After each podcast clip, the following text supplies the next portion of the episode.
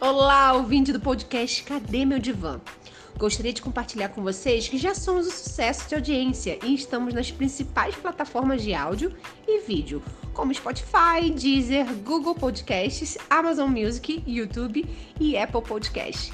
Vem com a gente!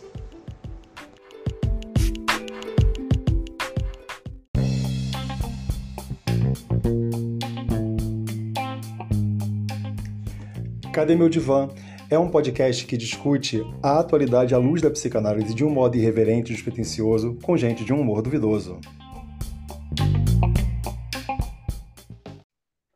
Bom dia, boa tarde, boa noite, você que nos ouve hoje no podcast Cadê Meu Divã? Aqui quem está falando é o Moisés Santos, hoje iluminado, para quem vir pelo YouTube, eu estou iluminado, né, na companhia de Carlos César Lira e o nosso tema de hoje é um tema muito bacana. Ele é um tema assim que vai nos ajudar muito em algumas compreensões que a gente precisa ter, porque ele tem a ver justamente mais do que nunca com a psicanálise como um todo, né? Porque é o enfrentamento da dor no momento que a gente entende a análise como via de acesso, né? Então, o, o Cadê meu divã nunca vai ter feito tanto sentido, né? Porque hoje a gente vai encontrar vai tentar ajudar você a encontrar o seu, tá bom?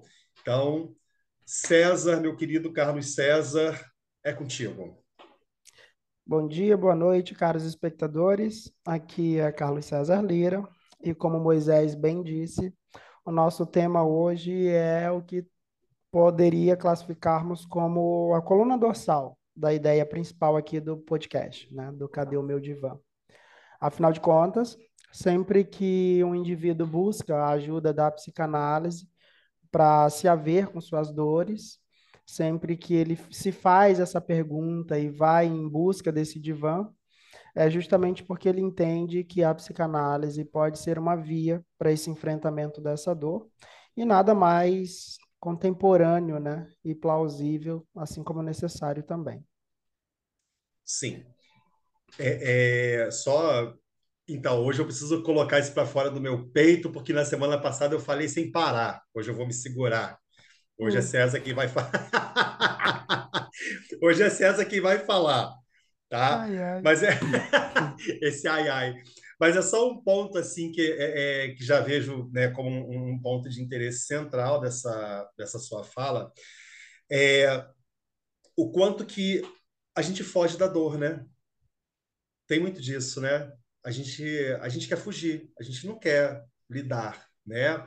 A gente passa pelo processo que passar e a gente dá um jeito de guardar, de esconder, né? Aquele discurso daquela pessoa que fala assim: eu guardo tudo, eu não falo nada. Essa pessoa que, fala, que diz isso e que faz isso, ela não faz ideia, né? Inconscientemente de como ela está tomando veneno esperando que o outro morra. Sim né? E acho isso um ponto muito central. Eu acho isso uma parte assim muito forte, né? E, e eu acho que já é um, a gente começar de alguma coisa a partir daí. Sim, esse é um ponto muito central, né? Ah, porque nós somos seres que estamos passando pelo tempo, né?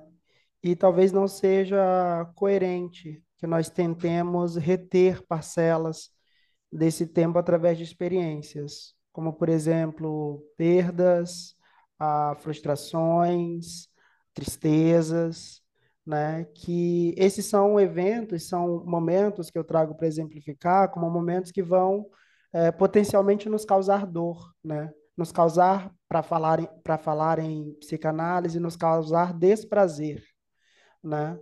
E, como já dissemos em episódios anteriores, né, a, a, o aparelho psíquico trabalha, é, tomando aqui um, um, uma linguagem da, da tecnologia da informação, trabalha, digamos, em conceito binário, né? Sim. Seria o prazer desprazer, ou seja, a gente está sempre em busca daquilo que nos proporcione prazer, consequentemente, aquilo que possa nos evitar o desprazer. E a dor é uma consequência dessa busca por essa evitação, né? Mas também há um outro aspecto muito importante e necessário é que, enquanto eu não faço o enfrentamento dessa dor, ela vai continuar gerando dor. Eu não vou ser capaz de superá-la, Né? O que grande parte de nós não sabe, na verdade, que é esse fato que eu acabo de trazer, e por isso a gente vai, na tentativa de escapar desse desprazer, de escapar dessa dor, nós vamos nos auto-infligindo ainda mais dor. É, é tá. aquele, aquele dom, aquela capacidade que a gente tem, né, de colocar mais dor onde há dor, né, encontrar uma ferida e apertá-la, né, é um pouco desse, desse movimento. Perceba, por exemplo, é, é, quando a gente fala da perda, né, eu vou falar como é, é, eu que atendo, né, e uma das minhas áreas de, de especialização é a clínica do luto, né? Por que a clínica do luto? Porque ela fez parte de mim. Eu passei por um processo de perda, né? Eu fugi do meu luto para não ter que lidar com a minha perda, não ter que lidar com a realidade da dor de que tinha perdido alguém. E aí, quando eu me vi, eu estava caindo né, numa terapia com uma urgência surreal, porque eu já estava, eu estava muito mais do que adoecido, né? Se eu posso falar de mim nesse nesse momento, eu estava muito mais do que adoecido. E aí eu fui lá e como forma de tentar ajudar pessoas que não passem pela mesma maneira que eu passei pelo luto, de maneira muito dolorosa. Então eu trabalho muito na clínica do luto, né? E aí o que acontece no luto? Por que, que as pessoas no luto sofrem tanto? O sofrimento já é uma parte natural da perda. Você perdeu, né? É, é, como eu sempre costumo falar para os meus é, é, analisandos, né? Que eu aprendi isso num livro. Um livro me disse isso. Não existe debate com a morte. O debate com a morte é uma aflição, porque nesse debate ela te diz assim: tá, calma, porque ainda vai vir a sua vez. Eu ainda venho para você e não vou te dizer quando. Então, você, o debate com a morte nos, nos deixa mais aflito. Né? E aí, no que não há esse debate com a morte, a gente começa a engolir essa dor, não falar sobre ela, não chorar na frente de ninguém, não falar sobre essa dor com ninguém, não dizer o que está sentindo para ninguém. E o que você está fazendo nesse momento é pegar aquela dor da perda, né, aquela ferida aberta que é a perda, e jogar sal nela. Você está jogando sal. E aí, quando você vai se ver, você já está numa situação completamente ruim. Né? E daí vem essa necessidade do enfrentamento da dor, de ter uma análise, né? de ter uma terapia, aquilo que é da sua escolha, você quem decide. Né? E eu acho que esse ponto é um ponto muito importante para que a gente possa começar a nos cuidar, a cuidar da nossa, né, do nosso eu, né, cuidar da nossa dor, né? Exato. Como nós já dissemos aqui, é, esse é um debate muito intrincado, né? Ele é, é praticamente, é, para me repetir, né? Ele é a coluna dorsal do que seria a psicanálise, porque como nós já dissemos em episódios anteriores, o eu, né, esse super, esse ego, na verdade, essa essência que habita na pessoa que sou, ela é desde o início de nossas vidas vítima de muito conflito, né? Para falar na estrutura do aparelho psíquico é, elaborada por Freud, é esse conflito entre id superego, a incerteza do que vou fazer, é a incerteza do futuro, porque, como disse anteriormente, estamos, somos seres que estão passando pelo tempo, e tem uma, há um aspecto biológico em nós que teme muito tudo aquilo que é incerto, né? E isso é um vestígio deixado por, pelo nosso processo evolutivo, né? A, a gente se angustia com tudo aquilo que a gente não tem controle, a gente se angustia com tudo aquilo que para nós é excessivamente imprevisível, né? Se construímos a sociedade que construímos, para poder citar um outro episódio também já trazido aqui, né, que é o mal-estar na civilização, construímos tudo isso para que pudéssemos ter alguma sensação de controle, para que pudéssemos ter alguma sensação de segurança. Mas é inevitável que a insegurança exista, e com ela, ela traz também essa angústia, ela traz também essa dor, né? E em algum momento, mais cedo ou mais tarde, diante de uma dor de escala pequena, média ou excessivamente elevada, a gente vai precisar se haver com isso.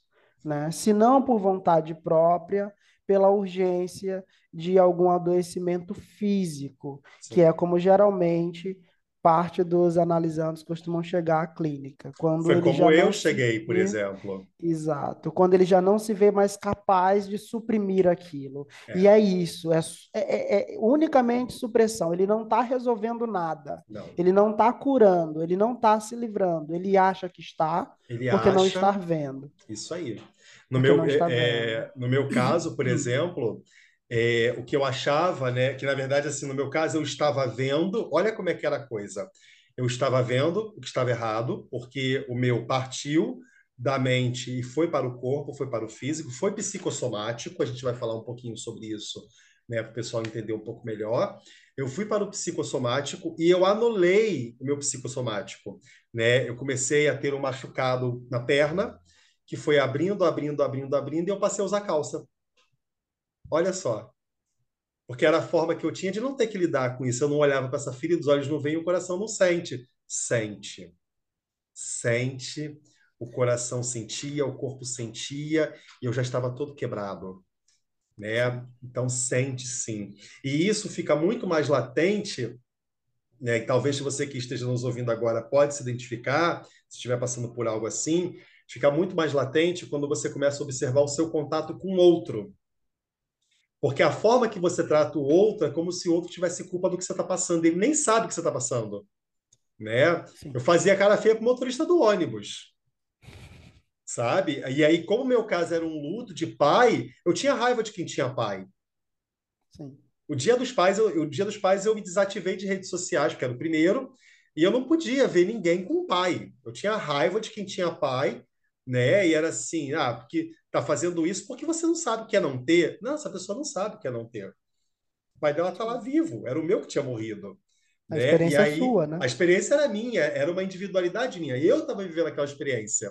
E aquela pessoa não estava. E não adianta você conversar com a pessoa então, estou usando o caso do luto, né? Eu vou falar de outro, hoje vamos falar de outros casos, mas não adianta você falar com a pessoa porque ela não vai entender, ela não está passando por aquilo ali. Ela não está vivendo aquela experiência. Vai contar, a sua história vai falar, poxa, que triste, que chato, eu sinto muito. E a gente está esperando mais. Não, peraí, sinto muito, é o melhor que você consegue me dizer? Sim, é o melhor que essa pessoa consegue. O pai dela está vivo, ela não, ela não sabe o que é essa dor, ela não sente Sim, isso. sim, porque somos capazes de compreender apenas à medida da nossa própria vivência e Exato, experiência, né? É exato. impossível que você traga para mim uma vivência que é sua, é uma dor que é sua, eu não tenho como interpretá-la. Exatamente.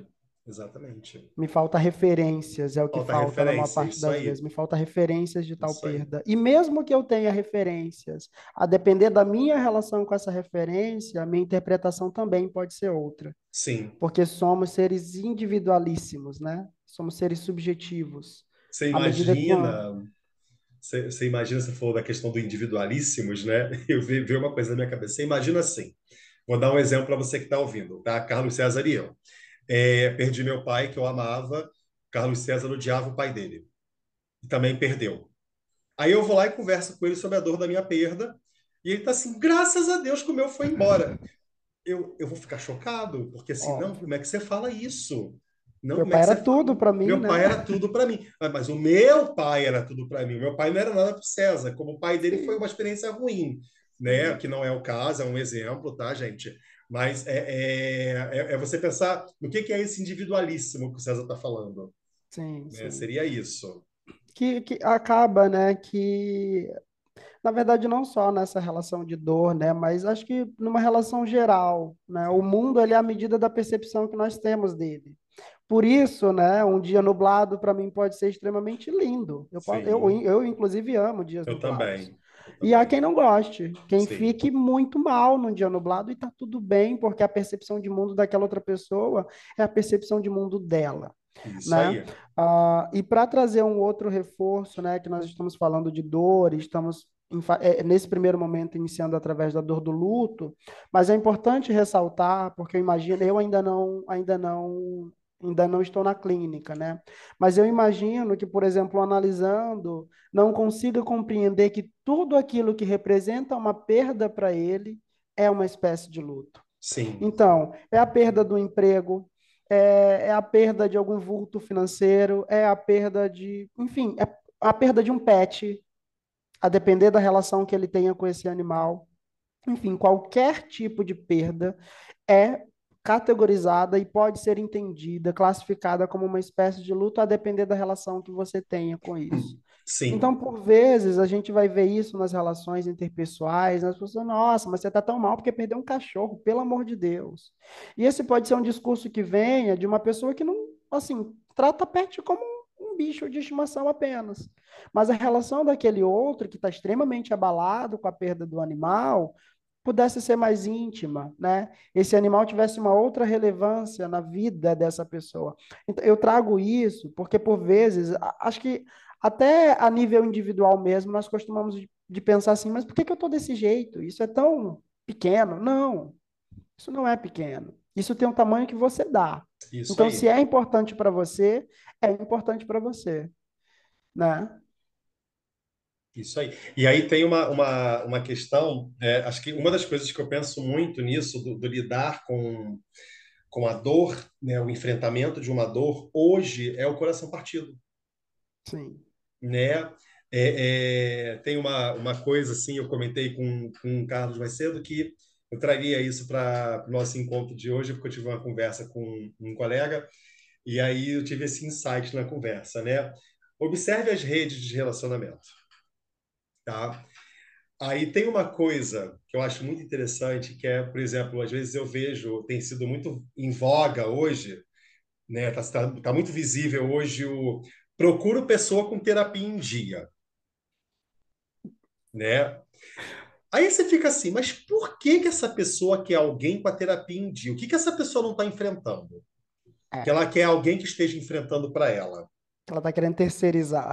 Ela está tentando terceirizar né? Porque assim, terapia em dia, aí eu penso assim, gente, eu faço análise toda semana, mas eu não sei se significa que eu estou com a minha terapia em dia. Sim. Entende? Porque, porque o fato de estar indo para análise não quer dizer que você Não quer dizer, até porque né? você tem dois, tem, tem dois tempos que a gente considera. Né? Tem o tempo cronológico, que é o tempo da, da análise, e tem o tempo lacaniano, né? que é o tempo lógico, né? o tempo proposto pelo Lacan, que é o tempo lógico. O tempo lógico ele é atemporal. Então, eu posso estar numa análise há 10 anos e não ter saído do lugar. E eu posso estar na análise há um ano e descobrir que já resolvi a coisa toda e estou tendo alta. Sim porque estou com maturidade emocional suficiente para lidar com as próximas demandas da minha vida sem estar precisando de um analista, né? podendo reduzir meu tempo, enfim. É, é, e aí é onde fica a coisa tão pesada que quem é essa pessoa que precisa de alguém com a terapia em dia? O que, que você está tentando encontrar? Né? Caso você esteja ouvindo a gente, seja uma dessas pessoas que busca alguém com terapia em dia, me procura, vamos conversar o que, que você quer encontrar na pessoa com a terapia em dia? O que, que você não está fazendo? A sua terapia está em dia? A sua está em dia. Quando você quer pedir adulto. Porque você está enfrentando a sua dor? Para você querer alguém que esteja com a dor enfrentada? Você está enfrentando isso? Como é que você... Vocês vão conversar sobre a terapia de vocês? Porque isso não é muito aconselhável, não. É. Tá? Eu sentar com o Carlos César, que é meu amigo, e começar a falar da minha terapia e começar a me falar da dele, a gente vai terminar mais angustiado do que a amizade que começou. Sim, porque antes o angústia que era apenas minha, agora eu trouxe a Agora virou para agregar. Pronto, acabou. Imagina, todos os nossos demônios conversando. Semana que vem, festa. semana que vem, quem vai estar apresentando o podcast são os nossos demônios. A gente não vai estar aqui. Pois é. A gente pois não é. vai estar aqui. Não então, assim, isso foi um insight que eu tive do lance da terapia em dia. Né? Porque isso é uma situação do enfrentamento da dor, é a situação de projeção tem uma relação de projeção, né, que já foi um outro episódio nosso, né? Mas essa, essa questão do enfrentamento da dor significa muito quando a gente considera que o outro tem que ter enfrentado a dor dele. Né? O que, que você está sendo muito exigente? Você quer uma pessoa que venha pronta, ó, não me traga dores, não me traga problemas, eu não quero saber da tua história. Tá, então nessa relação você quer saber de que um do outro. Vão apoiar o outro em quê? Exato. Né? E isso é um aspecto muito interessante, né, Moisés? Sobretudo quando a gente, quando nós paramos para pensar nessa sociedade pós-contemporânea, que criou tamponamentos para todo tipo de dor. Você tem analgésico, você tem antitérmico, você tem antidepressivo, você tem ansiolítico, você tem remédio para tudo. Só que uma coisa, prezado ouvinte, que eu preciso trazer para vocês é que quando você sente uma dor, é o teu corpo gritando e te dizendo: Isso aqui está demais para mim. Olha para isso. Metaforicamente, quando você toma um remédio para silenciar essa dor, o que você está fazendo é pondo uma mão na boca desse corpo que está pedindo socorro. Você não está resolvendo a dor. Você está calando essa dor. Você está calando essa dor. E calar não é o mesmo que resolver. Nunca foi, nem nunca será. Né? Eu lembro de uma conversa algum tempo atrás que eu tive com uma amiga no trabalho. Ela estava muito angustiada, era uma pessoa que a gente partilhava de certa intimidade. Ela estava muito angustiada, trazendo algumas questões. E eu, eu sempre me vi meio tendencioso para essa questão do cuidado do outro e tudo, sempre me interessou muito esses afetos humanos, né? E eu perguntei, beleza, mas você está muito angustiada por esses temas, mas como você tem feito quando essa angústia vem? Ah, eu sei lá, eu ligo a TV, eu saio, eu vou viajar, vou fazer qualquer outra coisa. É um outro tipo de silenciamento dessa dor, porque ela veio para conversar com ela e ela disse, ah, volta mais tarde, eu tô sem tempo agora. Agora não. É, agora não. Só que o que a gente não sabe é que quando eu digo para essa dor que bate a minha porta, volta mais tarde, estou sem tempo agora, ela volta mais tarde. De fato, ela volta. Mas ela traz mais dois, duas companhias. É. Ela não vem sozinha. É, porque né? quando ela volta mais tarde, ela volta assim. Então, a gente precisa continuar aquela conversa que a gente não começou. A gente não teve. E eu tenho mais coisas para te dizer. Sim, eu trouxe mais esse pessoal aqui, olha, que também está querendo ver você. Isso e aí, aí, você vai poder nos atender, e aí você vai lá e diz, não, agora não. Aí toma um analgésico, liga a TV, sai, enfim, vai beber. Inclusive, Sim. né, essa é, uma, é, um, é um excelente tamponamento, você fica adormecido. Você não isso, precisa lidar com isso. Isso me lembra esses memes de internet das hum. pessoas, tá, aquele desenhozinho do cara dormindo e de repente ele acorda e tá aqueles montes de coisas em volta dele. Insônia, ansiedade e não sei o quê. Isso me lembra muito isso que você falou agora, só me vê essa imagem na minha cabeça, né? Aquele famoso memezinho de internet que vem trazendo essas questões e deixa a pessoa ali assim, pronto, perdi o sono. Né? E essa são, é uma excelente metáfora para é. falar disso, que é algo muito sério, porque é isso. Quando de repente você está lidando com um quadro de insônia ou tá um sono interrompido ao longo da noite, nada mais é que os teus problemas vindo, né? as tuas dores, as tuas questões vindo, para que você o enfrente no momento e perceba, né? É no momento em que você está assim, você está relativamente tranquilo.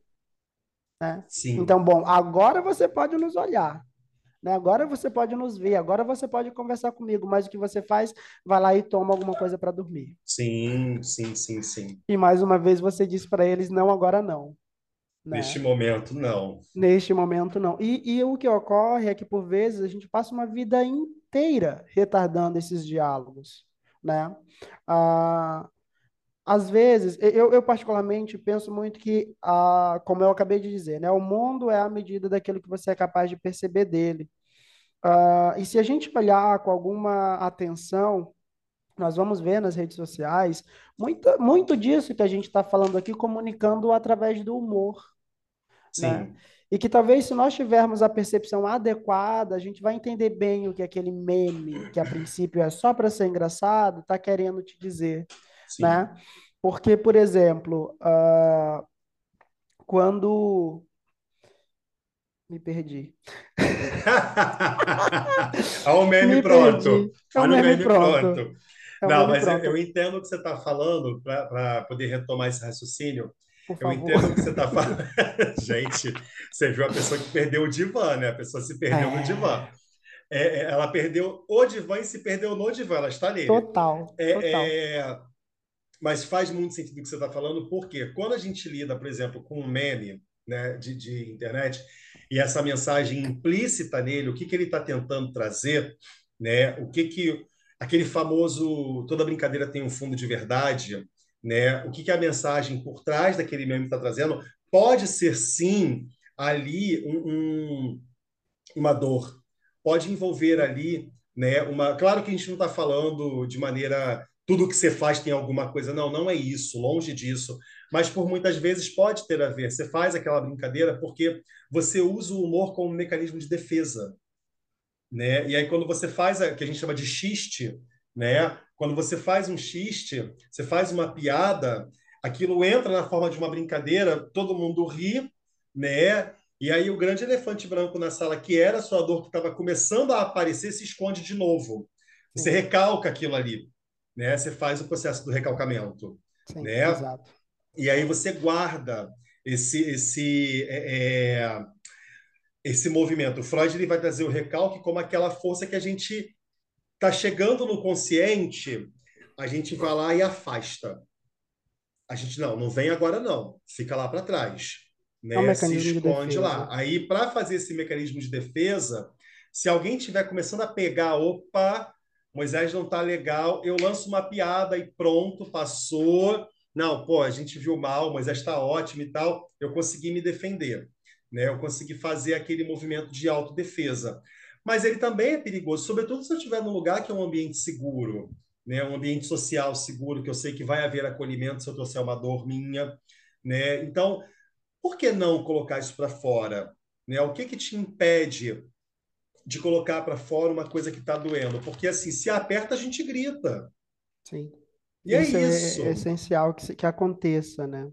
O, eu gosto muito do, desse, dessa metáfora, né, de que o psiquismo humano é como se fosse um pote, né? Uhum. As nossas emoções, os nossos pensamentos, os sentimentos são o conteúdo que a gente vai colocar dentro desse pote. A análise seria uma espécie, ela funcionaria, né, como uma espécie de limpeza é, digamos, necessária. Porque, afinal de contas, esse pote tem uma capacidade, né? Ele tem uma capacidade. Por vezes, você consegue é, durar mais tempo com esse pote ainda com espaço, outras pessoas um pouco menos, mas o fato é que você precisa estar fazendo essa rotatividade dessas angústias, dessas questões, né, para que haja espaço. E, e aí você, o ouvinte pode não estar tá entendendo a metáfora, mas haja espaço para que haja espaço para outras questões que precisam vir. Que vão Porque, vir. no geral, o que a gente faz é sobrepor uma, uma com outra e uma com outra, e é uma perda de um pai, é a perda de um cachorro, é a perda do trabalho, é um relacionamento que não vai bem, é um conflito com os filhos. Aí chega um ponto em que esse pote está tão no limite, está tão cheio, que uma cortada no trânsito é suficiente para ele transbordar. Sim. Sim. Né? Exato. É o suficiente. Então, assim, é, é, é, é isso que eu estou querendo explicar com essa necessidade de estar tá fazendo essa reciclagem dessas coisas. Sim. De estar tá vendo, de estar tá fazendo esse enfrentamento. Nós somos é, é, biologicamente né, aparelhados justamente para ter que negar tudo isso, e é um mecanismo natural. Ok, mas não quer dizer que ele seja saudável. Na verdade, Sim. longe disso. Sim, né? eu, eu vou pegar esse momento dessa sua fala para meio que exemplificar, para dar um corpo para tudo que você falou desse pote, dessa situação. Você imagina uma pessoa, né, você ouvinte, imagina uma pessoa que sempre ela foi criada para agradar todo mundo. Ela não sabe não agradar.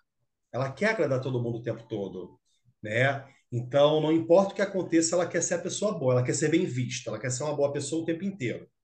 E essa pessoa, de repente, passa por um problema, uma perda do pet, passa pelo fim de um relacionamento, está passando por uma situação que ela não está contando, uma relação abusiva, alguma coisa assim, e ela continua tendo a tarefa de agradar todo mundo, porque ela não sabe fazer outra coisa. E aí, de repente, por algum motivo, por mais bobo que seja, ela deixa de agradar algumas pessoas. E essas pessoas que ela deixa de agradar vão começar a cobrá-la. Ó, oh, poxa, você podia fazer, pô, fazer aquele pudim. Eu tô falando das cobranças mais bobas, tá? Cobranças do tipo assim, poxa vida, preciso de um conselho e você não tá me dando atenção, né?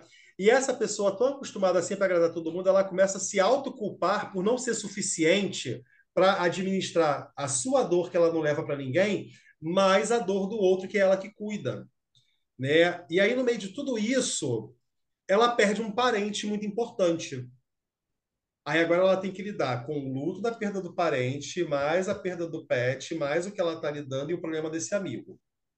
E aí, de repente, olha esse pote como é que está enchendo de produtos, tá? De repente, ela perde o emprego. Né? Porque é uma, é uma sequência, ela acabou de perder uma pessoa, ela não vai ficar proativa no trabalho. Né? E aí aparece esse amigo assim, poxa vida, foi meu aniversário e você esqueceu esse amigo, ele não está se dando conta do quanto aquela pessoa está sofrendo, mas é porque ela também não está falando. Aí esse pote está enchendo, está enchendo, está enchendo, esse pote vai explodir. E ele pode explodir quando alguém disser bom, disser bom dia. Porque o dia não está bom. Essa pessoa fala bom assim: dia bom para quem? Para quem? Né? Bom dia é o cacete, que bom dia, minha vida tá uma merda. Pronto, acabou ali, essa pessoa vai explodir ali, em cima da pessoa que só falou bom dia. Então, por que essa importância, essa necessidade de a gente estar indo ao enfrentamento da dor, procurando uma terapia, uma análise, aquilo que você se sentir melhor, para que você sempre mantenha esse, pom, esse pote pelo menos da metade para baixo, se não completamente vazio, pelo menos da metade para baixo. Porque outras demandas vão acontecer, outras coisas vão chegar. A vida é um eterno porvir enquanto nós estivermos aqui, né? E aí vem, se não bastasse essas demandas do cotidiano, né, como o César falou, vem as demandas do corpo. Eu estou chegando aos 40. Então, assim, eu estou começando a lidar agora com a minha barba branca. Né? Eu estou começando a lidar com comigo olhando no espelho e vendo que a cada dia que passa eu tenho mais pelos brancos no rosto. Não tenho no cabelo porque eu não tenho cabelo. Olha, um Mas problema eu menos. Lidando, é, menos uma coisa para eu me preocupar, senão eu tenho que olhar para cima e para baixo. Ah, meu Deus, é o cabelo e a barba. E não, eu estou aqui lidando e tal. E eu estou dando isso como exemplo porque eu, particularmente, até este momento, estou lidando muito bem com a minha transformação. Eu não estou vendo a minha idade como um problema até o presente momento. Eu ainda não estou passando por nenhuma situação de saúde física, né? Ou de saúde emocional que fala assim: opa, a minha idade não está sabendo lidar com isso. Eu ainda estou lidando, está tudo bem. Mas vai ter um momento, como a vida é um eterno movimento de demandas, que eu não vou saber lidar com alguma coisa e eu vou ter que precisar de alguma ajuda. Então, é a importância que a gente encontra de sempre estar dentro de uma análise, dentro de um divã, encontrando o seu divã, para que a gente consiga, de fato, manter né, esse raciocínio coerente de não, se, de não nos perdermos no lugar mais perigoso, em nós mesmos. Né, que é o ponto porque, mais perigoso. É, porque se pararmos para prestar atenção, a nossa casa necessita de gerenciamento, a educação e vida de nossos filhos precisa de gerenciamento. No trabalho, eu preciso de gerenciamento do meu tempo, da minha divisão de atenção e tarefas. A, minha saúde precisa de gerenciamento, mas um exercício muito frequente, né, em nós, seres humanos, é que tudo aquilo que é externo a nós seja prioridade. Aquilo que é interno, ah, pode ser deixado para depois. O problema é que é uma consequência quase inevitável, né? É, o, se provocar dor quando eu me negligencio, quando eu deixo de, de olhar para mim, né? Sim. E, e assim, é, todo esse movimento ele é necessário justamente em decorrência disso. Uma coisa que eu acho interessante que nós possamos trazer também, que eu acho que por vezes pode até ser uma dúvida muito comum entre, entre as pessoas no geral, é tipo, mas ok, como que ficar sentado na frente de alguém que eu não conheço vai poder me ajudar? Né? Vai poder contribuir com a minha dor, contribuir com o problema que eu estou sentindo. Uh, eu gosto muito da perspectiva de que o processo de análise é um processo, digamos, 90-100. 90-10, perdão. Nunca fui muito bom de matemática. A descalculia batendo aí, ó. Total. Vai lá, 90, 100. Nossa. Né? 90, 10. 90% da solução dos problemas que eu trago para o meu analista, eu tenho. Essa solução, em 90% está comigo, 10% é com ele. Sim. E 10% é com ele em que aspecto? No aspecto de que ele é alguém habilitado pela formação e principalmente porque ele também fez análise, esse eu acho é um outro ponto que a gente precisa elencar. Né? É, nós... o analista que não faz análise, e, e, e, é, é, bom, cada um vai saber o que é melhor para si, mas o analista que não faz análise, o analista Deus, né? Tipo, eu sou autossuficiente, eu sou analista, não preciso de análise. É complicado. É muito complicado. É, complicado. é uma via difícil de seguir, Sim. porque a partir do momento que eu, analisando, procuro um analista para tratar das minhas dores, para tratar das minhas questões, né, é, eu preciso crer que esses 10% que cabe a ele, ele pode suportar. Sim. Eu preciso crer que ele é capaz de de de fato suportar a mim nesse processo, nesse processo de mergulho. E quando um analista, por exemplo, não passa por esse processo, que aliás isso é inclusive contra, né, o, o Sim, o código. O, o código de ética, Sim. porque o pilar, o pilar principal da psicanálise, o tripé principal da, da psicanálise é análise, conhecimentos teóricos e prática, né? É diferente de algumas outras áreas que eu passo X anos numa cadeira de faculdade, de lá recebo um diploma que, em tese, me qualifica para o exercício da atividade, e ok, isso basta. Na psicanálise, a história é um pouco diferente, né? Sim. Eu preciso passar por esse processo de, de análise, eu preciso passar por esse processo de autoanálise, obviamente o processo teórico, né? E também da experiência prática, com supervisão de outros psicanalistas mais experientes, mais atuantes do que eu, que sou um estudante que estou saindo agora da formação. Né? Para que o ouvinte consiga entender como é que como é que esse psicanalista chega ao ponto de ser uma pessoa apta a me ouvir, né? É, então, quando eu chego com essas demandas, nessa proporção de 90 a 10, né, a, esse, eu gostava muito de, eu gosto muito de usar esse termo com o meu analista, que é o seguinte, para mim ele é uma espécie de caixa de ressoar, né? Eu falo e ele ressoa aquilo que eu disse, que eu não fui capaz de ouvir enquanto Sim, dizia. enquanto você dizia. Né? E ele está ali no outro lado, ecoando aquilo que eu mando. Né? Tem, tem alguns vídeos na, nas redes sociais que simbolizam bem isso, né? Que é esse processo de desenrolar um novelo, por exemplo. Eu chego com aquilo tudo emaranhado, tudo enrolado, e à medida que eu falo, eu desenrolo isso, né? Sim.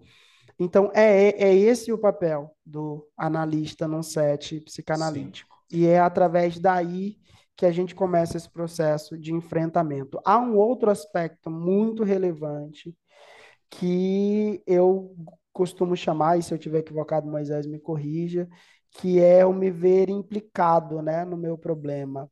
Como eu disse, o analisando tem 90% da solução dos problemas dele. Então, ele precisa ser capaz de enxergar isso.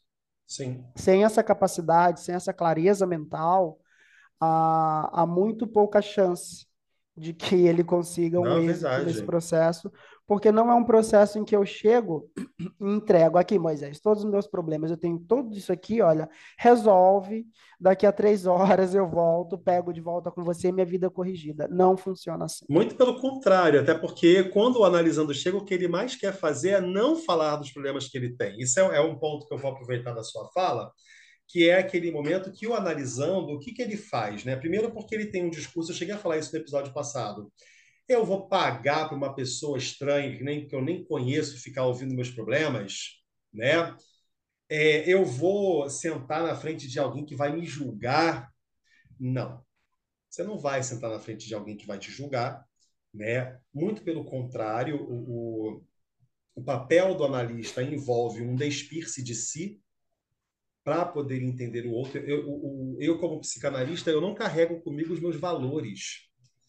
Né? Os meus valores ficam fora da sala, né? fora do consultório quando eu entro nele.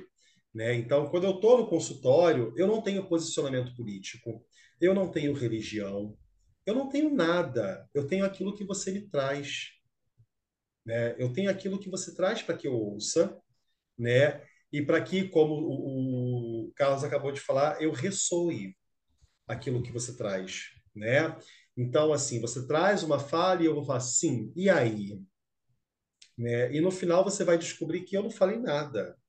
Ah. Quem falou foi você, né? Como o, o Dr. Zilmar, né, que vocês viram em um dos nossos episódios, né, ele brinca muito comigo, ele é o meu, o meu psicanalista, né? Ele brinca muito comigo que ele fala assim, mas você é muito lacaniano, né? Porque você ainda tem essas diretivas de pegar e falar alguma coisa para a pessoa, né? É, é, eu sou muito conhecido é, pelos óculos, né? Quando eu tiro os meus óculos, se eu tirei os óculos, eu vou falar alguma coisa, né? É, é, acho que isso é muito marca de psicanalista que usa óculos. Acho que tem um outro também que eu conheço que tem a mesma coisa. Ele tira o óculos, alguém fala que vai perder a alma é, a alma vai sair do corpo. E uma vez aconteceu comigo, quando eu fui tirar o óculos, a, uma analisando falou assim: ai meu Deus, ele tirou o, o, os óculos, já era. E aí eu falei assim: é, é, eu falei, não é isso. Ela falou, é sim. E quando eu fui ver, era mesmo. Eu falei alguma coisa e ela fez, nossa. Eu falei, ah, foi mal, desculpa aí.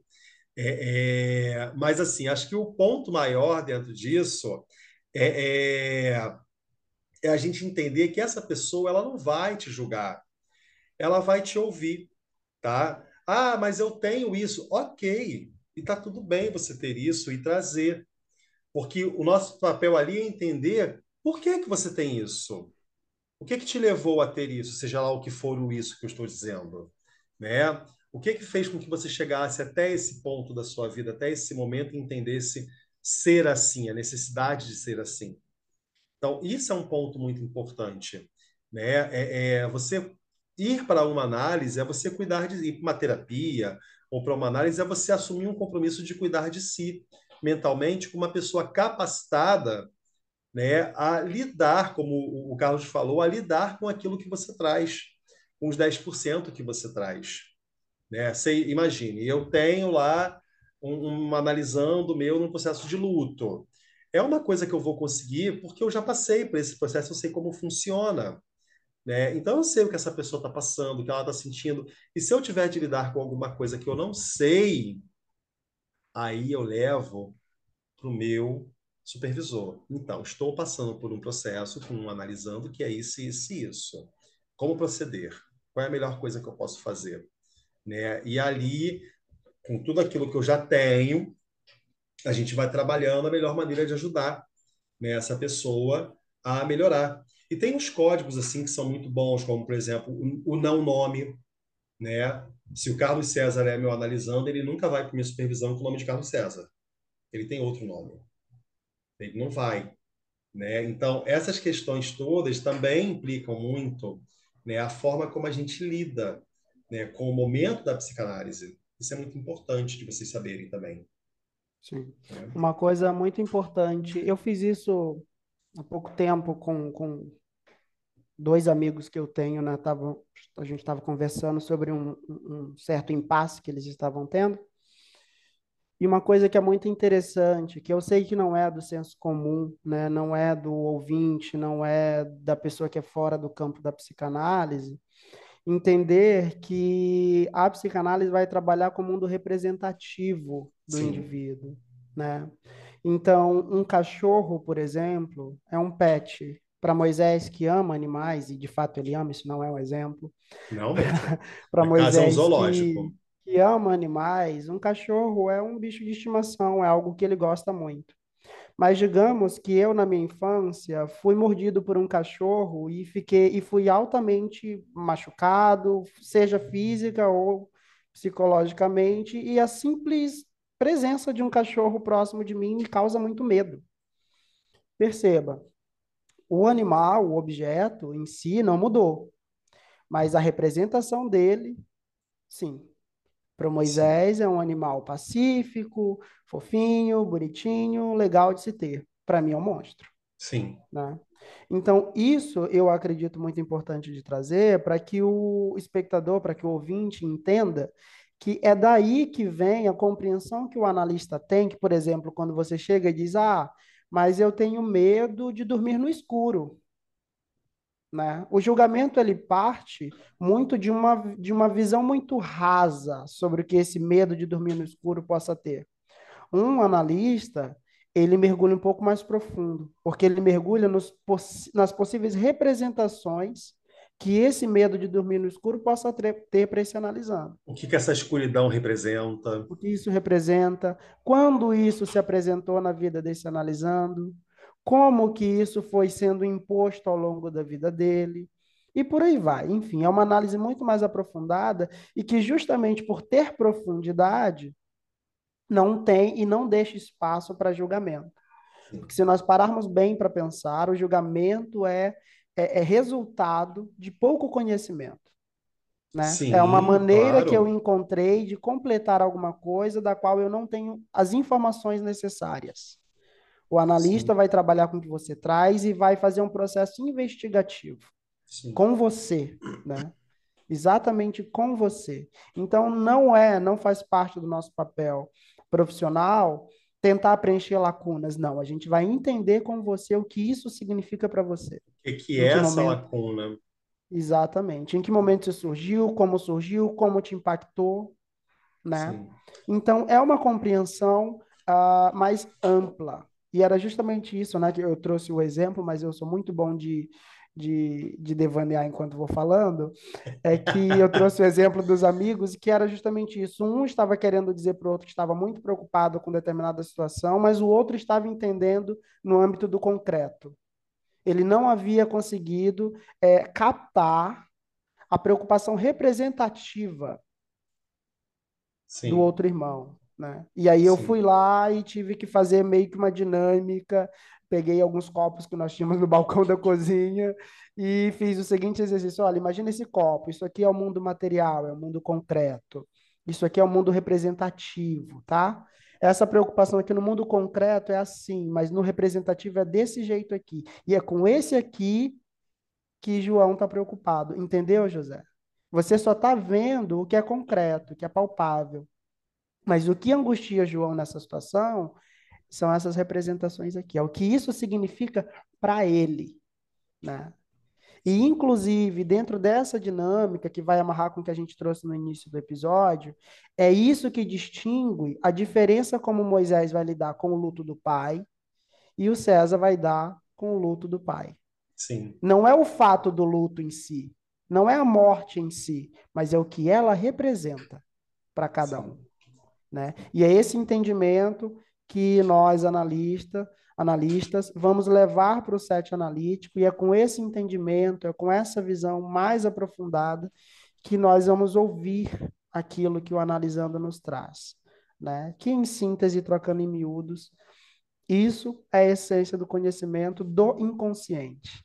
É, enquanto Moisés falava agora há pouco a respeito do isso, isso, isso, o isso é, é matéria constante para a psicanálise. É isso, é, é, é, isso, é aquilo que eu não sei nomear, né? É. O que aquilo que está é, em mim que eu desconheço. É, o que o, o, o não dito né, é o que se quer ver na análise, né? Porque aquilo que você diz, aquilo que eu levo para a análise, é a parte que eu domino de mim, eu sei o que eu quero falar, né? Mas é esse isso acidental que surge do nada, que não tem nome, que ganha espaço, e é ele que vai ajudar você a, a enfrentar, seja lá qual for a dor que você estiver sentindo. Né? É esse porque, isso que te acorda de é, madrugada. É porque o isso é a dor, né? E a gente está aí tentando fugir dela. E a gente precisa identificar que dor é essa, né? O que, que é o, o, o sintoma, né? O sintoma é, é, é o conflito, é um conflito psíquico, né? E aí é, é, ele se dá dentro daquilo que eu estou reprimindo. Né? Eu estou reprimindo uma dor e eu vou ter que lidar com essa dor. Né? E aí o sintoma ele vai se dar a partir disso. Então, por exemplo, é, é...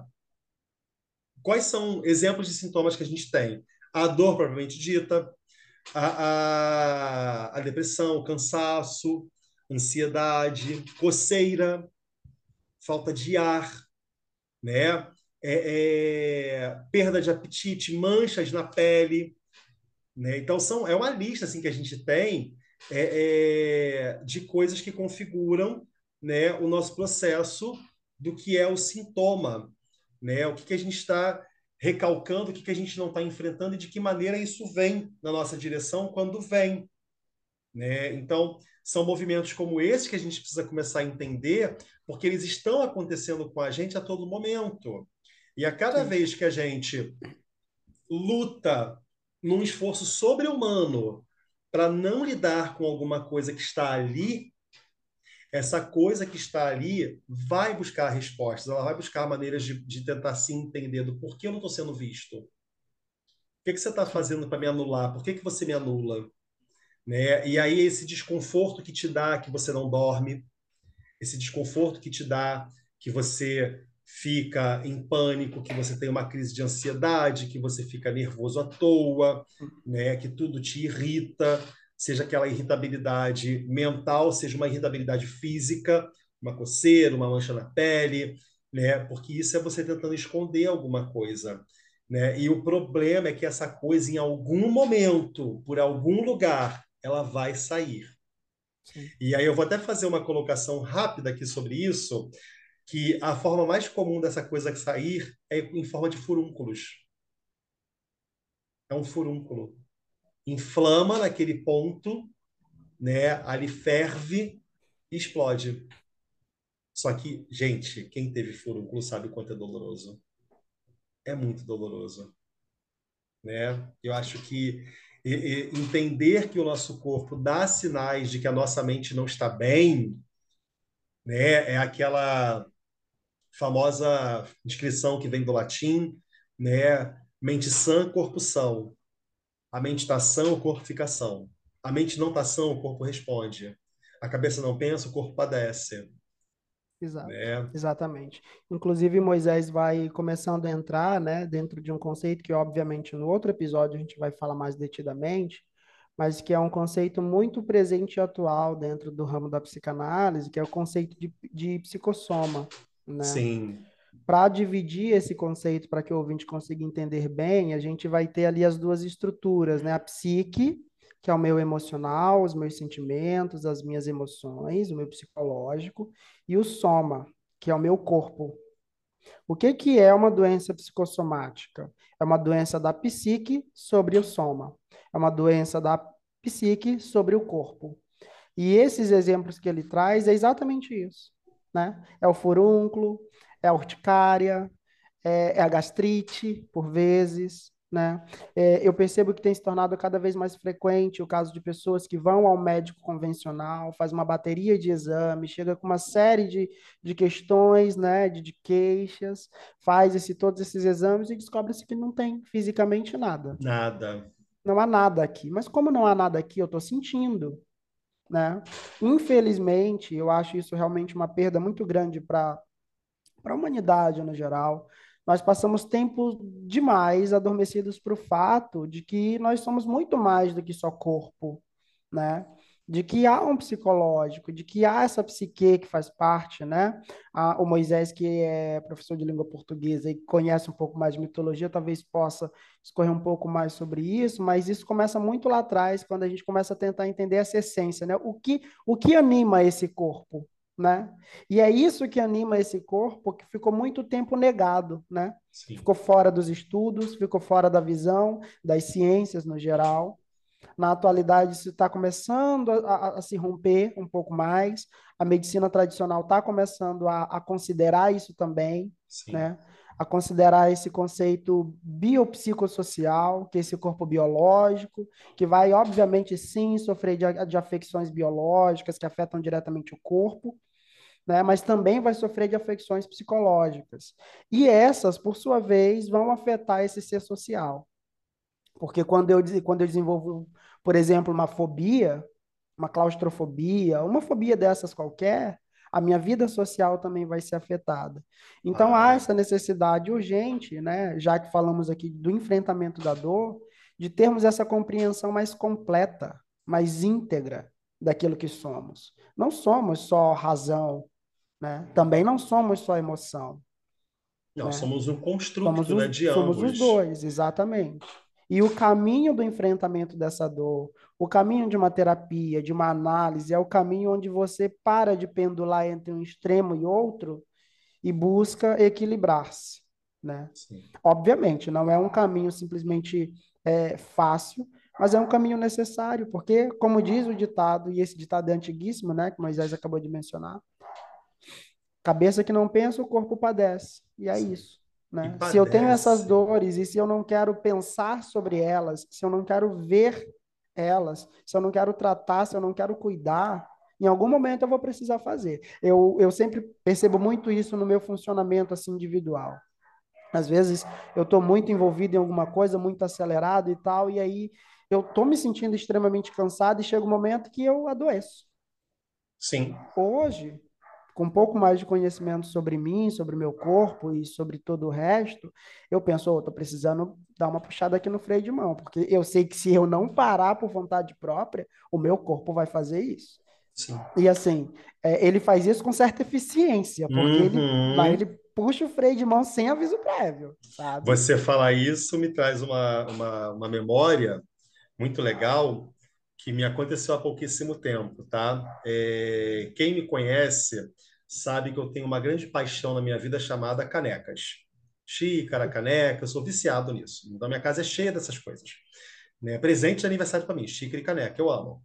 E aí o que acontece é que é, às vezes eu mando fazer algumas com frases engraçadas e tal. E aí eu tenho uma na minha cozinha que ela tem uma frase que é assim: lembre-se, você é limitado. Né? E uma vez, uma, uma pessoa se ofendeu quando leu essa frase na minha caneca. Credo, eu não vou beber xícara nessa caneca. E, nossa, mas é só um pedaço de porcelana, de, de uma porcelana qualquer, vagabunda, com uma frase encalhada, que é uma brincadeira. Por que, que isso te ofende? Né? E essa pessoa fez assim, não, porque esfregar na cara da gente que a gente é limitado. Falei, mas nós somos limitados. E é uma grande angústia a gente achar que a gente pode ser ilimitado. Né? É, nós somos, temos limites. E o nosso corpo é campeão em nos dar essa mensagem através da nossa mente. Quando alguma coisa não está bem, né? Por exemplo, isso que o César acabou de falar, do adoecimento que ele pode sofrer quando ele tenta acumular muitas coisas, no final acaba não fazendo nada. Porque aí adoece, e aí você tem dois problemas, né? A primeira, a frustração de não ter feito nada, e segunda, a saúde debilitada, e como consequência, o prolongamento da frustração, porque por muito tempo, enquanto não estiver bem, você não vai fazer nada, não vai ser produzente, né?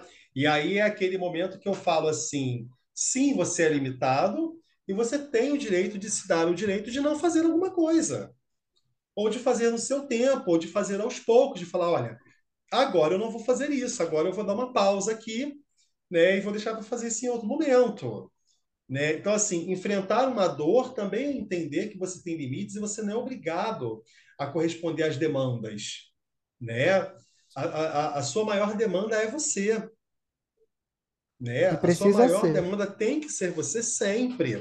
Né? É, é, eu sempre falo essa frase e eu acho que eu vou morrer falando essa frase, né, que é a, uma frase muito célebre do livro Pequeno Príncipe, né, que é aquela frase que diz assim: seja o seu compromisso, não se atrase, não se deixe para depois, você é agora. Então você não precisa passar a sua vida tentando fazer para o outro, tentando ser, mostrar para o outro aquilo que você é. Você é para você. Entende? Você é para si não para o outro, né? Então é, é muito importante que você caminhe na direção que leve ao seu conforto, que te agrade. Caminhe na direção que leve você aquilo que faz com que você se sinta bem, porque no final você pode estar se sentindo a melhor pessoa do planeta, mas tem alguma coisa aí que você precisa botar para fora, tem alguma dor que está latente, tem alguma coisa que você recalcou e está querendo sair. Sempre tem. Sempre tem. E sempre terá, tá? Sempre tem. Sempre, sempre tem, terá. Sempre terá. Até porque, né, isso é parte da compreensão de que o mundo é dual. Né? Sim. Então, assim como nós temos toda essa potência que nos faz produtivos, que nos faz caminhar e sempre à frente, à frente, à frente, há outro lado disso, que é alguma Sim. coisa que está o tempo todo te puxando de volta, está te trazendo para cá. E é isso que geralmente a gente costuma negar, né? É isso que geralmente a gente costuma negar. Eu, eu, eu acho muito interessante uh, essa visão, ela me parece muito aquela cena de filme que você vê todas as placas na estrada, você está indo toda, pá, 120, todas as placas. Pare, devagar, reduza, uh, vai, vários avisos. E você não ouve, você não lê, você não quer saber.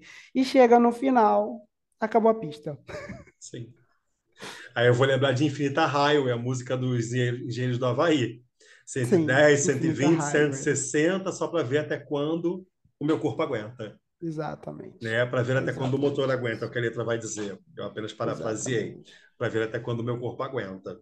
E é uma excelente, é uma excelente analogia, né? Porque afinal de contas nós somos através do nosso corpo o motor que movimenta o mundo, né? Que movimenta a sociedade, que movimenta tudo. Né? Então, assim, se esse motor bate, se dá problema, é como Moisés acabou de dizer. Ao invés de ter um único problema, que seria a minha produtividade, agora eu tenho outro, que é a minha saúde. E Sim. se nós pararmos para pensar, sem saúde, acabou, né? Você não consegue fazer mais nada.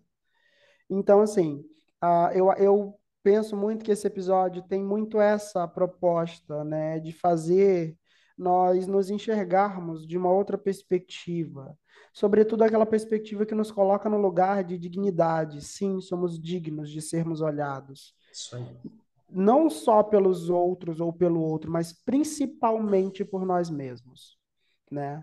Ah, eu, particularmente, não sou casado e não tenho filhos, mas eu imagino e costumo observar muito isso, que um pai, uma mãe de família costuma estar sempre tão envolto em tantos compromissos, mas o único compromisso onde ele não podia jamais faltar, se ausentar, ele faz com certa frequência, que é o compromisso com ele. E eu não digo com isso, ah, deixa o filho para lá. Não, não é isso. Não é isso. É dentro desses, várias, desses vários gerenciamentos que você faz, coloque-se também nessa lista de prioridades. Sim. E de preferência, seja a primeira prioridade. Quando ficar na dúvida de se deve ou não, pense: sem mim, essas atividades seriam feitas? Essas atividades que são minhas, que são minhas obrigações, serão feitas? Possivelmente não. Então, assim, se priorize para que as outras prioridades possam ser atendidas. Né? Sim, sim. Isso é muito importante. E, e, e, creio que a psicanálise vem muito nesse lugar, né? E às vezes, inclusive, eu acho que com o passar do tempo, isso que a gente costuma dizer, ah, mas eu vou pagar alguém para ficar me ouvindo. Acho que nessa sociedade em que todo mundo quer ser ouvido e ninguém mais quer ouvir, faz muito sentido sim. Sim. Que você procure alguém que seja pago para te ouvir. Sim. Primeiro que essa pessoa não estará te ouvindo, diferente do que a maior parte das outras amigos, colegas, parentes estarão fazendo. Essa pessoa, o psicanalista, estará te escutando. Sim. É isso que a gente faz no set analítico, né? Sim. Então, sim, me parece muito razoável que eu pague para que alguém me escute. Sem dúvidas. Uau! Uau. Que, que episódio, hein? que episódio. Isso aí. E viu, gente, ele conseguiu. Eu fiz silêncio, eu deixei César silêncio. falar dessa vez, gente. eu deixei. Ele levou isso pro divã. Estou contando logo para todo mundo saber que ele levou como angústia. Mas ele não está com o brilho que eu estou. Quem assistiu no YouTube vai me ver brilhando, ele não. É, vai. Então, para a gente poder encerrar como você. Eu vou fazer uma, uma recomendação de um filme. É, é baseado num livro, mas o filme vale muito a pena ser visto. E como a gente falou tu, muito dessa coisa do enfrentamento da dor, eu acho que isso tem muito a ver com o processo de introspecção. Né? Tem muito a ver com o olhar para dentro. E eu falo que nessas horas assim, filmes ou livros que me inspiram muito são aqueles de viagens solitárias. Né? Tem um, um, um filme, né, um livro que se chama é, é, Na Natureza Selvagem é a história real do Christopher McCandless, alguma coisa assim, que ele acaba de se formar, ele larga tudo e vai fazer uma viagem, né? E ele vai se compreender. E é interessante porque ele também vai entender um pouco das dores dele. Tem, tem um movimento ali dele se entendendo com as próprias dores, né? Eu acho que isso é um uma coisa aí que pode ser interessante da gente poder ver, pensar um pouquinho, né? Que eu acho que é isso, quando a gente é, é, entende o momento da necessidade que a gente tem de, de ter que nos aceitarmos. Eu tenho que olhar para o fato de que eu estou passando por uma dor e eu tenho que entender essa dor que eu estou sentindo e eu tenho que entender que eu não sou capaz de lidar com ela por conta própria e eu tenho que entender que eu preciso levar isso para alguém capacitado e hábil para me ajudar a me entender. Olha quantas vezes eu usei o verbo entender, entender. para isso ficar bastante massificado na sua cabeça que está ouvindo, né? Porque se trata do entendimento, né? Eu usei tanta palavra entender, eu fiz esse paralelismo para que você compreenda, para que você é, é, possa observar que se trata de um entendimento, se trata de você se entendendo, você olhando para si, compreendendo para além daquilo que você sabe que você é como matéria em mente, como é que essa matéria e essa mente estão se conectando? Como é que essas duas partes de nós estão se entendendo? Elas estão se entendendo? Se eu estou passando por um momento de dor, né? Essas duas partes de mim estão sabendo lidar com essa dor ao mesmo tempo? Uma não vai ferir a outra, né? Porque é isso, porque no final alguém vai ferir alguém. Então, se eu levo isso, né, para um enfrentamento, se eu levo isso para um divã, se eu deixo de perguntar cadê meu divã e encontro um, de fato, eu começo a produzir em meu favor o entendimento para que eu tenha mente sã e corpo são.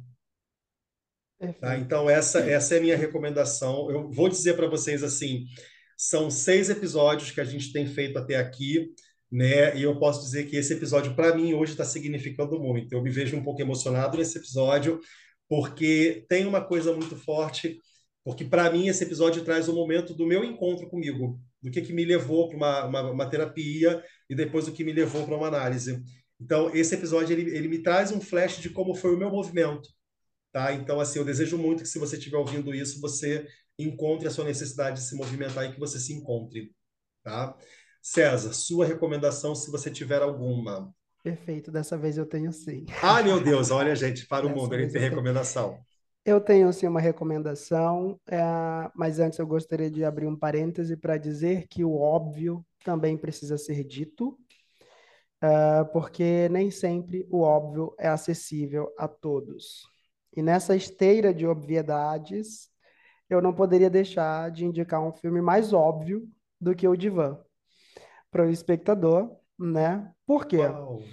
Né? Porque é, esse filme vai se passar mais ou menos com uma mulher de cerca de 40 anos de idade, dois filhos, casada. Ah, e é, esse é um status com o qual as pessoas costumeiramente se confundem. Elas realmente acreditam que elas são as funções que ocupam. Mas eu tenho uma novidade, é que não, nós não somos as funções que ocupamos. E raramente, dificilmente, a gente sabe falar sobre quem somos. Eu trabalho com a parte de recursos humanos, recrutamento e seleção, e sempre que eu chego nessa parte da entrevista com o candidato, é onde ele, assim, escorrega brutalmente quando eu pergunto, me fale sobre você. Dificilmente sabem falar sobre si. Geralmente a pessoa vem e traz o que ela estudou e traz o que ela é. Se ela é mãe, ela fala que é mãe. Se ele é pai, fala que é pai. Fala quantos filhos tem. Enfim, fala tudo o que fez ao longo da vida, mas não fala sobre si. E esse filme vai trazer muito essa questão, né? Que é essa personagem principal indo procurar um psicanalista para saber sobre si porque ela, nesse processo de casamento, filhos e uma série de outras funções que ela foi desenvolvendo ao longo da vida social, ela se perdeu de si. E ela vai começar aí uma jornada né, de rumo a, a esse reencontro. Eu sei qual é o filme. Sabe, né? É perfeito. É muito perfeito e acredito adequado para esse episódio nesse aspecto. Porque o que a gente traz aqui é que esse enfrentamento da dor, ele só é necessário porque a gente, porque nós nos perdemos de, de nós mesmos ao longo da vida, né? À medida que amadurecemos, envelhecemos. Ah, eu particularmente, é, só para compartilhar esse nesse trecho final, quando eu fui fazer o meu processo de terapia, há, poucos meses antes disso, eu tive um caso de, de, de doença na família. Minha mãe havia sofrido um derrame e eu sempre tive uma relação muito amigável com a morte, por exemplo. Desde muito cedo eu me interessava por isso. Por que, que as pessoas temem a morte? Qual é a dificuldade de entender que isso faz parte do processo? E que a depender da tua crença, da tua fé, talvez ela nem exista de fato. Talvez o que exista seja só a morte do corpo físico, da matéria. E que a princípio está tudo morrendo o tempo todo, né? Está tudo se transformando o tempo todo. Inclusive nós mesmos. Mesmo quando a matéria ainda não morreu, a gente está morrendo dia após dia, porque o César que eu era ontem já não é o César que eu sou hoje. Porque ao longo do dia eu aprendi coisas, eu revi valores, revi conceitos, e o César que ontem vivia hoje talvez não viva mais aqui em mim, né? Então, uh, essa dica de filme vai muito nessa esteira, de você entender que uh, a vida é um processo, né? de morrer e desfazer-se todos os dias. Ah, Para retomar o que a gente fala no início do episódio, né? É, é, é da nossa natureza querer a estabilidade das coisas, é da nossa natureza querer o controle de tudo aquilo que nos foge o controle, mas às vezes o controle reside justamente no fato da aceitação. Né? Quando eu começo a aceitar que as coisas são o que são, Talvez aí eu tenha começado a ter algum controle, não sobre as coisas, que fique claro, mas sobre como eu reajo diante Sim. delas. Elas continuarão sendo o que são, mas as minhas reações serão outras. Então, assim, eu deixo essa dica de filme, ah, muito caricata, né? O Divan. Divan é um filme maravilhoso. Divan, né? mas é um filme muito interessante. Tem algumas outras dicas também, eu não lembro agora o nome, mas o professor de língua portuguesa pode lembrar. Um livro de Paulo Coelho que fala também sobre essa busca dele. Eu sempre me foge o nome. Diário de um Mago? Ah, não, enfim. Não vou deixar isso como dica porque eu não consegui nem lembrar o nome do livro. Mas, enfim, há muitas referências na literatura, na, no cinema, séries hoje em dia, muitas literaturas, né? A respeito desse processo necessário de, de autoconhecimento. Legal. E é isso. Bom. Bom, pessoal, foi um prazer estar com vocês mais uma vez. Semana que vem a gente está de volta, a qualquer momento, com mais algum convidado, para a gente poder falar de mais alguma coisa, mais algum tema interessante. Você que nos ouve, se tiver alguma coisa da qual você gostaria que fosse falado, comenta, manda para gente. Olha, eu gostaria que vocês falassem sobre isso aqui. Talvez pode ser um tema interessante, a gente pode encontrar alguma coisa dentro da psicanálise que leve a esse tema e a gente vai poder também trazer para vocês, tá bom? Um forte beijo para todo mundo e a gente se vê na próxima semana. Isso. Bom, antes de me despedir, só para reforçar essa mensagem que o Moisés traz, eu sei que geralmente quando a gente ouve, né, nas plataformas de áudio, podcast e tudo mais, a gente liga ali o áudio, põe o fone de ouvido e vai. Mas ali tem o, o, o lugarzinho onde você consegue comentar, e é justamente através desse, dessa caixinha de comentários você pode colocar ali suas sugestões, as dicas, né? Compartilhar com a gente o que vocês acharam porque esse é um projeto que a gente está construindo inicialmente a dois, mas ele não é para a gente, né? Ele é para todos vocês também. Então a gente Aí. quer poder ouvir as curiosidades e as coisas que interessam a vocês, obviamente, à luz da psicanálise, e de uma maneira sempre bem descontraída e leve, na medida do que for possível. É, é, isso. Gostaria de agradecer a todos e até a semana que vem. Até, galera. Tchau, tchau.